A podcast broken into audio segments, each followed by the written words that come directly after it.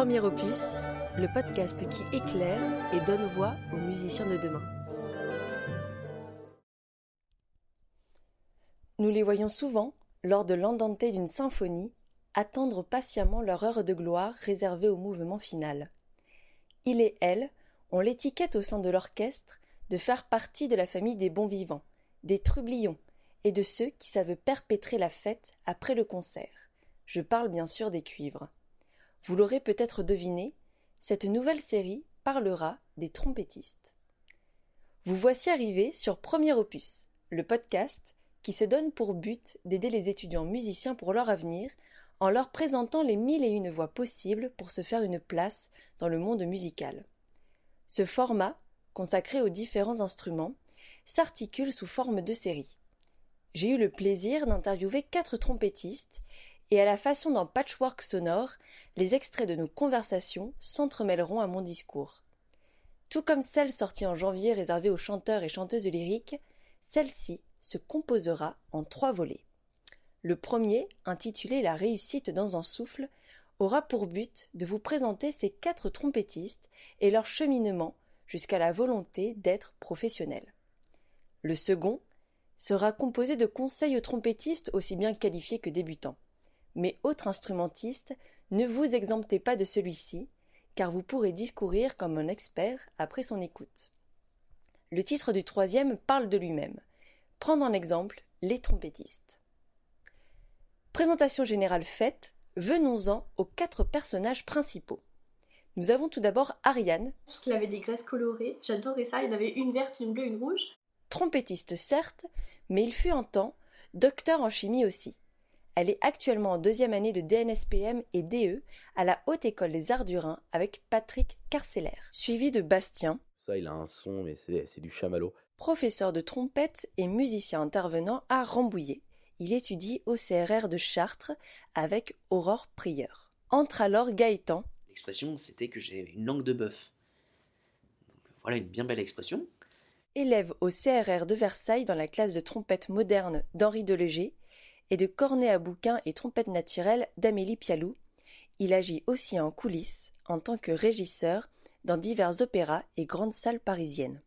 Enfin, voilà Genet. Tout seul, sans concert, sans cadre scolaire, et je faisais de l'embouchure toute la journée. Je ne touchais pas à la trompette, je faisais des vibrations, euh, c'était collector. Futur ingénieur et trompettiste jazz dans la classe de Jean Gobinet à Paris-Saclay. J'allais oublier la narratrice, je m'appelle Lauriane Nguyen, je suis harpiste et étudiante à la Haute École des Arts du Rhin, en DNSPM et DE deuxième année. Dans cet épisode, nous verrons comment nos instrumentistes ont choisi la trompette et comment ont-ils décidé de devenir professionnels. Alors, comment la trompette leur est venue à la bouche?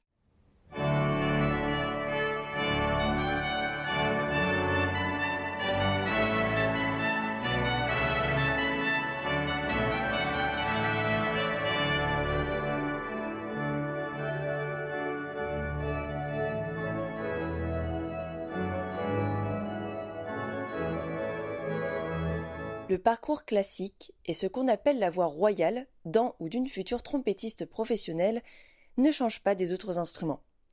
Nous sommes toujours sur le schéma entrée au conservatoire jeune, puis à la fin de l'école, intégration dans des deux conservatoires nationaux supérieurs de musique à Paris ou à Lyon, ou bien dans des pôles supérieurs. Le but de ce podcast n'est pas de vous présenter uniquement que ce type de profil connu, mais plutôt de vous faire découvrir comment la musique s'immisce avec malice. Donc euh, là, c'était plutôt euh, les choix parentaux. Donc c'était le piano pour mon papa, le violon pour ma maman, et j'avais un troisième choix. Et à cette époque-là, parce que mes deux parents travaillaient beaucoup, euh, j'avais une nounou qui venait, qui était étudiante, et qui jouait de la trompette. Et j'avais le droit de entretenir son instrument, dans le sens où j'avais le droit de passer un coup de chiffon, mettre de la graisse, parce qu'il avait des graisses colorées. J'adorais ça, il avait une verte, une bleue, une rouge. Et j'ai pensé à elle et j'ai fait, je veux faire de la trompette comme Juliette. Parce qu'il me restait un choix et je savais pas quoi mettre. Et du coup, je suis tombée sur liste d'attente piano, liste d'attente violon, et trompette, on pouvait me prendre tout de suite. Et donc c'est comme ça que j'ai commencé avec l'instrument. Et mine de rien, j'ai bien choisi parce que finalement, j'ai jamais voulu en changer. Et donc j'ai commencé la musique assez tardivement. En fait, c'était fin collège, où j'ai commencé par la guitare classique, parce que c'était le seul instrument qu'il y avait à la maison.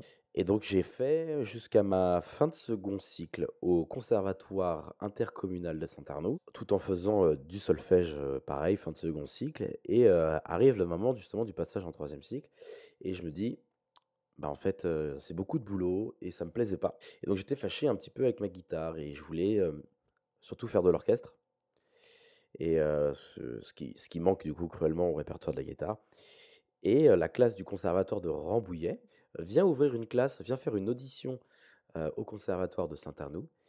Et donc cette classe de Rambouillet joue tout un répertoire, un quatuor de cuivre, un quatuor de trompette. Et je me prends littéralement une claque monumentale. Je trouvais ça génial. C'était exactement ce que je voulais. Euh, en plus, le son, le timbre, le, la puissance de l'instrument, je trouvais que c'était des choses qui, qui- me parlaient. Et, euh, et en plus, la, prof a eu le malheur de dire que les cours étaient gratuits, euh, comme la classe venait d'ouvrir, donc de, du, de février jusqu'à juin.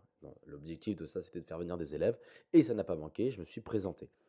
Donc j'ai commencé la trompette à 19 ans. Si c'est l'âge qui vous freine dans votre volonté de commencer ou de poursuivre dans la musique, sachez qu'évidemment, la route ne sera pas aussi facile et automatique que lorsqu'on entre dans les temps imposés par les établissements et leurs limites d'âge.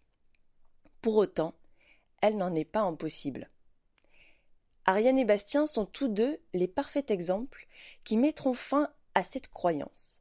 En effet, chacun a respectivement 32 et 28 ans, ce qui ne les a pas empêchés d'entrer à la IR ou au CRR de Chartres. Car même si les pôles supérieurs affichent une limite, pour la IR nous sommes aux alentours des 26-28 ans selon les disciplines, Lille et Toulouse interdisent à partir de 30 ans, et seul le pôle sub 93 n'affiche aucune restriction, et bien faites des demandes de dérogation. Avec de la volonté, en projet et une belle prose, vous contournerez peut-être ces interdits.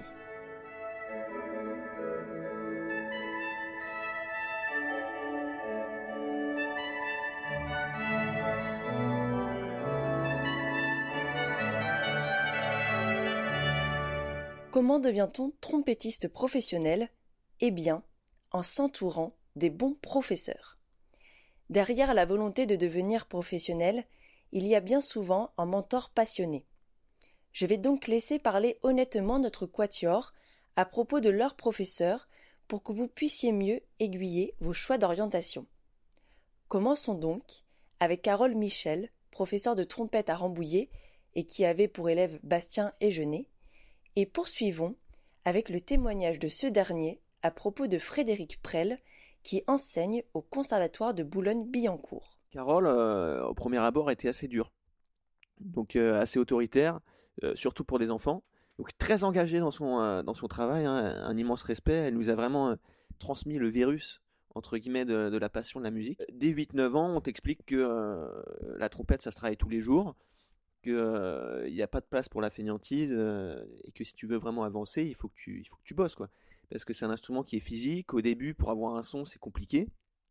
En fait, il faut vraiment du travail régulier, quoi. Et je pense qu'elle a été éduquée à la dure, donc elle, retransmet ça sur, sur les élèves. Donc, moi, après coup, bah, je trouve que c'est une chance, parce que venant de Rambouillet, si j'avais pas eu cette rigueur de travail, j'aurais jamais pu accéder à Boulogne. Si j'ai voulu être professionnel, c'est parce que Carole m'avait transmis des outils qui ont fait qu'en stage l'été, on, on assure, on se fasse repérer, on est, on est quelques bases solides. Moi, j'ai beaucoup aimé, c'était son aspect technique de l'instrument, parce que c'est elle qui m'a finalement fait posséder le plus de gamme et euh, Arban. Arban étant la méthode, la bible euh, de la trompette, hein, chaque instrument ayant sa, sa- son, son- son livre sacré, on va dire.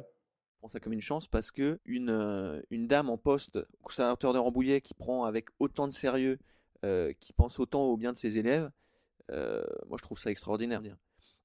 Après, si je parle de, Frédéric Prel, donc euh, Frédéric Prel a quand même la réputation d'être très dur. Moi personnellement, la, version que j'ai eue de Frédéric, je lui ai expliqué mon projet très vite. Après, je pense que comme je faisais une école d'ingénieur à côté, il était moins inquiet, on pouvait plus se parler franchement.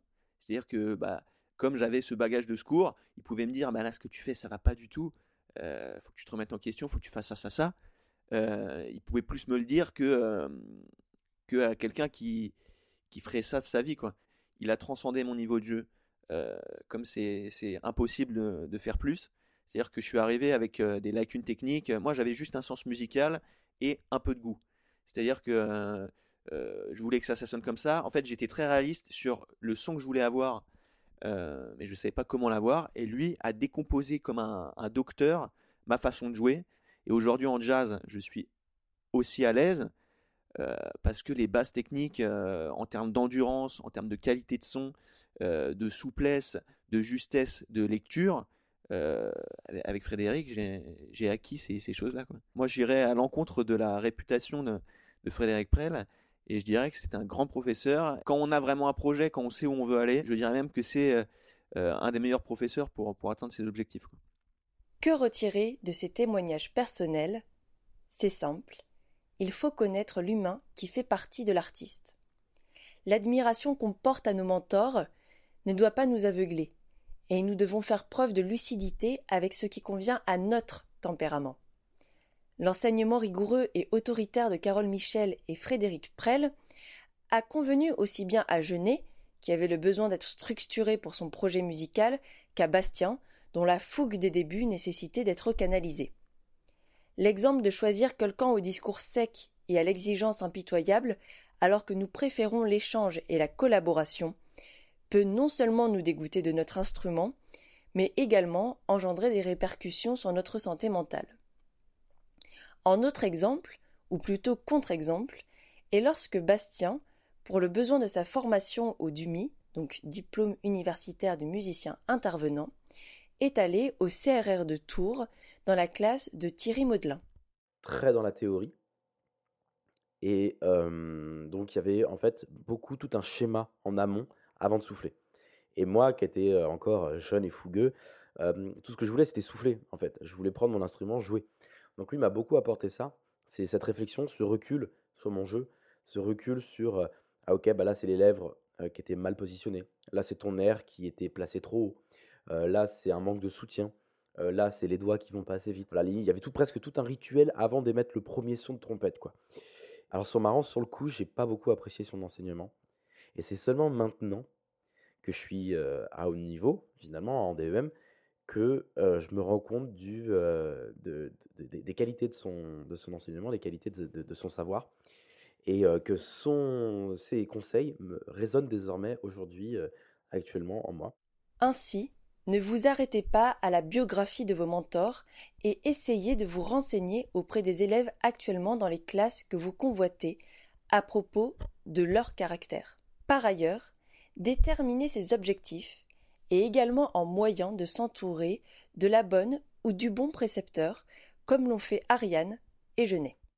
Et euh, qu'il est conscient aussi, euh, parce que c'est avec lui qu'on a négocié les dérogations et tout, euh, il est conscient de mon profil, il sait d'où je viens, et le but là, c'est vraiment de, de vraiment d'aller plus loin en maîtrise de l'instrument, en expressivité, euh, et, vraiment euh, concrétiser en fait ce projet euh, pour lequel je me suis investie à fond depuis bah, que j'ai quitté, quitté le travail en 2019. Et il, est vraiment... le but ici, c'est vraiment de concrétiser ce projet. Il est prêt à m'accompagner. Et, et l'idée, c'est de prendre un maximum de choses que je peux sur cette licence et, et aller le plus loin possible. quoi un trompettiste freelance, donc qu'on appelle pour des, pour des projets artistiques, mais aussi vendre ma musique, mon projet. C'est-à-dire composer, arranger, euh, créer l'équipe et euh, en fait être responsable du projet de A à Z. Quoi. Donc, euh, mais pour ça, il faut un niveau de trompette, on va dire très stable, voire au-dessus de la moyenne. Parce qu'on peut pas, on peut pas appeler cinq trompettistes excellents si soi-même on n'est pas un petit peu euh, formé et prêt à jouer. Quoi. Voilà tout.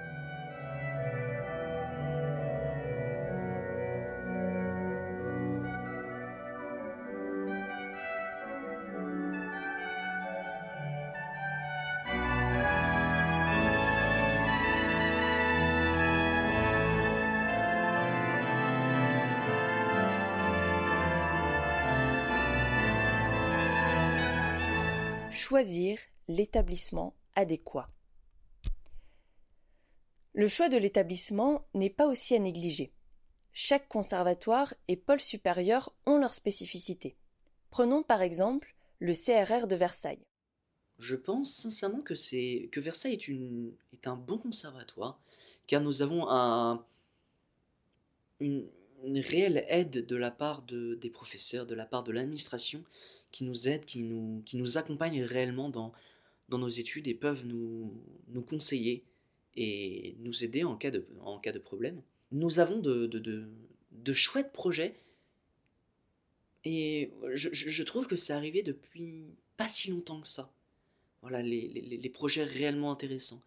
On a eu la, la, la chance de, de, partir en Allemagne l'année dernière pour, euh, pour faire un orchestre franco-allemand et ça, ça a été juste extrêmement bien. Cette année, nous avons, une, nous avons deux masterclass de, de, de trompette avec, euh, avec d'excellents trompettistes, l'année dernière aussi. En plus d'être force de projet, c'est un excellent centre de formation pour la musique baroque. La licence que propose l'établissement conviendra parfaitement à ceux qui souhaitent s'engager dans cette voie. Attention, pour les instrumentistes modernes, vous risquez de déchanter avec les deux heures hebdomadaires de solfège ancien et celles de chant grégorien. Et même sans licence, vous pourrez essayer les ancêtres de vos instruments, comme Gaëtan, qui a entrepris l'apprentissage du cornet à bouquin et de la trompette naturelle dans la classe d'Amélie Pialou. Alors c'est une femme qui est extrêmement passionnée par son instrument, par ses instruments, qui est, passionnée de, du monde de la musique ancienne, car elle est professeure de cornet à bouquin et de trompette naturelle, mais elle fait, elle fait partie d'un ensemble de, de musique ancienne où elle joue tous les cuivres anciens. Bien évidemment, je ne peux passer à côté de l'impression d'Ariane à propos de la IR avec son département musique mixte et de sa classe de trompette. Moi, ce qui me rend très heureuse d'être à la, à la IR, c'est euh, le contexte musical. Parce que c'est vraiment un endroit où j'ai pu euh, diversifier mes approches, euh, me remettre en question beaucoup musicalement et avoir accès à des domaines que j'aurais sûrement je pense pas rencontré, ou alors très occasionnellement, mais d'un œil très lointain. Euh, ça m'a permis d'ouvrir à beaucoup de choses. Euh, je m'intéresse particulièrement à, la musique électroacoustique, puisqu'on est en plein dans le week-end, j'en profite pour le placer. Mais, euh, mais vraiment beaucoup d'approches. Et puis moi qui avais arrêté le solfège à oulala, 14 ans, donc ça nous met en 2004, ça m'a fait beaucoup de bien aussi de, reprendre ce côté culture musicale avec bah, une nouvelle approche euh, théorique qui m'avait laissé très très amère euh, à l'époque. Et euh, bah, bien sûr l'histoire de la musique. Alors ça peut paraître complètement décalé parce que vraiment moi quand je suis arrivée en, première année de licence, la musique moderne et tout, je trouve ça passionnant. Et d'aller en cours en amphi et tout, ça m'a beaucoup plu. Et, vraiment, c'est ouais, de retrouver cette immersion complète dans la musique, sachant que je l'idéalisais en fait depuis quelques années. Ça a été vraiment un plaisir en fait de, de côtoyer tout ça, de découvrir plein de choses. Et en même temps, comme j'avais pris l'habitude d'être toujours un petit peu le cas à part, euh, j'étais toujours dans les plus grands de la classe, donc les plus forts aussi. Euh, ça a été un, quelque chose à encaisser de rentrer parce que euh, j'ai découvert que il n'y avait que des musiciens hyper forts qui, que, que je rencontrais et, et l'immersion dans la classe où moi j'avais jamais connu de vraiment de, comment on appelle ça? De. Ah, pas de compétition. Non, pas de, euh, pas de compétition, mais, euh, mais vraiment, il y avait du challenge, quoi. On sentait que euh, bah, tout le monde était fort et, et, tout le monde voulait progresser. Et moi, j'étais plutôt. bah, J'encourageais les petits, je faisais du renfort dans les rangs parce qu'il fallait les faire progresser et tout. Et là, la bascule, elle a été assez surprenante avec des gens qui étaient déjà habitués à travailler euh, dans ce mode de travail hyper intensif. Euh. Et moi, il a fallu vraiment que je m'adapte et, euh, et j'avais une vie à l'époque où j'habitais quand même loin et avec les trajets et tout, ça a été un gros gros challenge quoi.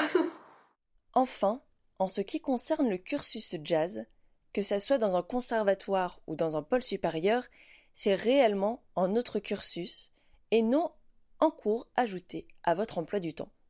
La moitié de la semaine d'un étudiant en jazz à Orsay est prise par des ateliers d'improvisation, d'arrangement, de composition, de leçons personnelles d'instruments, de percussion et également de renforcement clavier. Sur la semaine, il lui reste véritablement deux jours de travail personnel où il y aura. Il y a beaucoup d'écoute. C'est-à-dire que c'est un vocabulaire, il faut le digérer, donc il faut écouter, mais écouter, euh, écouter vraiment. Euh, prendre, euh, écouter 20 fois le même morceau, se rendre compte de ce qui se passe, relever beaucoup. Donc relever un solo, savoir sur quel accord ce que fait le, soliste. Je prends Charlie Parker, ok, j'ai un thème en croche, qu'est-ce qu'il fait? Il fait un arpège de septième majeur et il redescend sur une gamme blues. Waouh, c'est super, ça sonne nickel. Essayer de transposer cette structure et d'isoler. En fait, c'est comprendre ce que fait. Parce que on parle souvent de l'improvisation, euh, et d'ailleurs, c'est ce qui fait débat. Les gens disent j'improvisais à l'oreille, machin truc, j'entends, je. Mais attention, il y a, y a, beaucoup, beaucoup, beaucoup de, euh, d'exercice mental, de compréhension, de, de, de digestion d'un, vocabulaire et d'une façon de faire dans le jazz. Et pour moi, c'est ce qui fait qu'aujourd'hui, il y a beaucoup de gens qui font du jazz, entre guillemets, euh, de la musique jazzy, donc de la musique actuelle sur de l'impro, mais en fait où il y a deux, trois accords. Mais par contre, trouver quelqu'un qui va vraiment swinger, comme à l'époque, faire des standards bebop et tout, ça ne court pas les rues, parce que ça demande un énorme travail. Et je le laisse achever son discours par son impression à propos du conservatoire d'Orsay. Et euh, donc en jazz, je peux parler d'Orsay. Moi, je trouve qu'il y, a un niveau excellent. Enfin, euh, j'en apprends beaucoup. En plus, on fait des, des sessions avec euh, euh, les autres conservatoires de, Paris, que ce soit Cergy, Versailles, enfin, voilà, on se rend compte qu'on est bien formé. Euh, mon prof Jean Gobinet, enfin, c'était une révélation. Moi, j'y suis allé pour lui, dans sa compréhension de l'harmonie, dans sa, dans sa manière de, de voir la musique, très proche de la musicalité, de, d'entendre ce qui se passe harmoniquement. Euh, c'est aussi lui qui donne des cours d'arrangement et de composition. Donc en fait, d'avoir euh, quelqu'un qui maîtrise un petit peu euh, toute la globalité d'un morceau de jazz en tant que prof de trompette, bah, directement, mon savoir, il a explosé.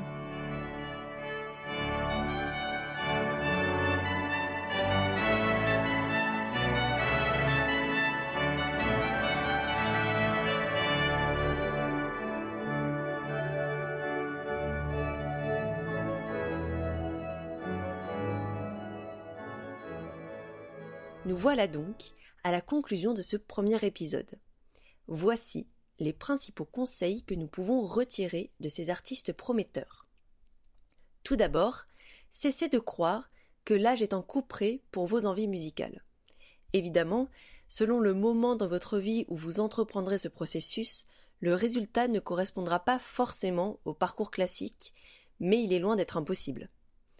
Ensuite, il faut que vous preniez en main votre avenir musical en établissant vos propres objectifs et non ceux de vos parents ou de vos amis pour que vous puissiez choisir le professeur qui vous correspondra ainsi que l'établissement adéquat. Enfin, si vous êtes enseignant, rappelez-vous que vous êtes celui ou celle qui communique une passion capable de déclencher une vocation. Je remercie donc Ariane, Bastien, Genet et Gaëtan pour le temps qu'ils m'ont consacré et également vous, chers auditeurs et auditorices, d'avoir écouté l'épisode en entier. Pour aider au développement du podcast, vous pouvez le recommander aux personnes de votre entourage, famille, amis, musiciens ou non, écouter les épisodes déjà sortis et suivre la page Instagram en relayant ses posts et stories. Le lien est en description.